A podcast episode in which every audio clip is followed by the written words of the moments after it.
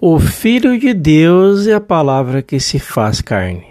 Muito bom dia, esta é a nossa mensagem de hoje. É apenas no sentido de separação que temos por nós mesmos ou pelos outros. Fica alguns questionamentos agora. Se eu acredito que Deus constitui o seu ser, posso ter medo do seu ser? Se eu temo pelo seu ser, não é porque eu não acredito que você é um com o Pai? Não é porque eu esqueci que você é a palavra que se fez carne?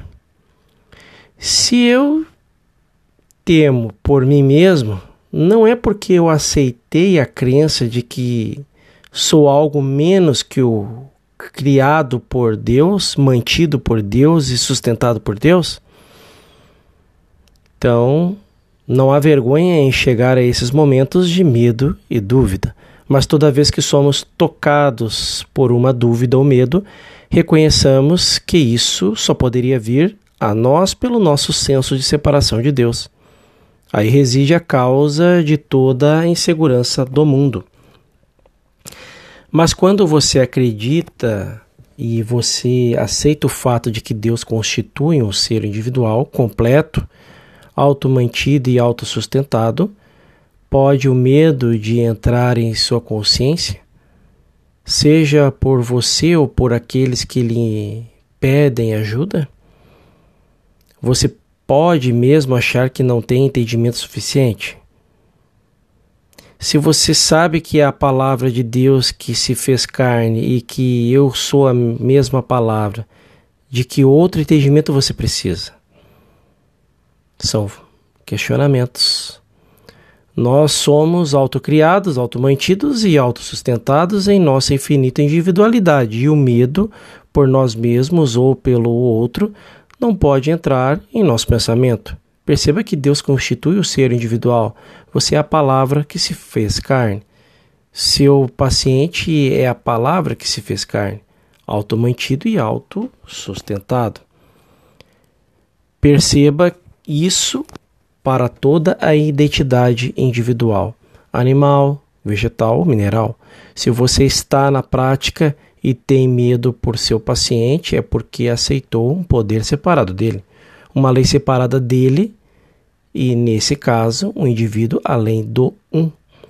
Se, no entanto, você estiver decidido em sua fé e entendimento de que eu sou o Verbo feito carne, e que só existe este eu universal e eternamente se manifestado como ser individual. Então você terá não e feito isso, então você não terá medo.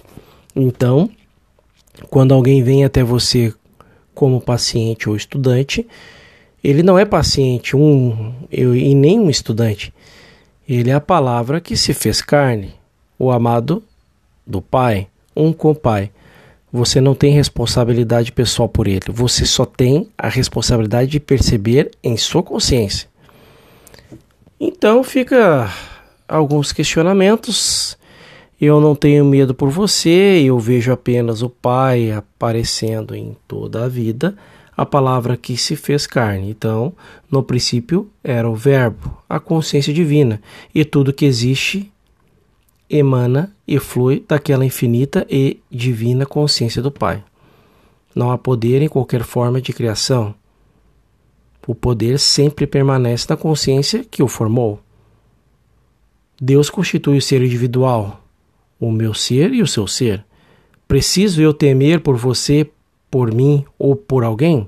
Existe algum poder no céu ou na terra ou no inferno que possa ferir ou prejudicar o amado Filho de Deus?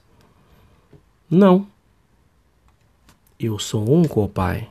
Eu sou o Verbo que se fez carne. Meu corpo é a palavra que se fez carne no meu trabalho, minha conta bancária, minhas amizades, minha atividade espiritual são a palavra que se fez carne. Tudo o que me diz respeito é o Verbo feito carne. E este Verbo feito carne me mantém e sustenta e não tenho responsabilidade pessoal. Se você tomar essa atitude, quando seu paciente chegar a você com histórias de pecado, doença, morte, falta, limitação, guerras ou rumores de guerras, rapidamente virá um reconhecimento Abre aspas. Ah, aqui existe apenas um templo de Deus vivo. Essa pessoa é o Verbo feito carne. Fecha aspas. Da infinita consciência divina que você é ou da qual é o seu paciente são formados seu corpo, seu mundo, seu sol, luas, estrelas, seu tempo e marés, suas oportunidades e seus frutos. Tudo isso é formado a partir da consciência que você é. Retorne agora ao caminho do filho prodígio, da crença de que uma individualidade separada que desperdiça sua substância. Retorne, nesse exato momento, à conclusão de que Deus constitui o seu ser. E se esse ser é uma individualidade autocriada, automantida e autossustentada o tempo todo, por toda a eternidade do infinito, então você ouvirá uma voz em seu ouvido. Abre aspas. Filho, tu estás sempre comigo, e tudo que eu tenho é teu. Fecha aspas. Faça um excepcional dia. No nosso próximo episódio falaremos sobre orar corretamente. Até lá.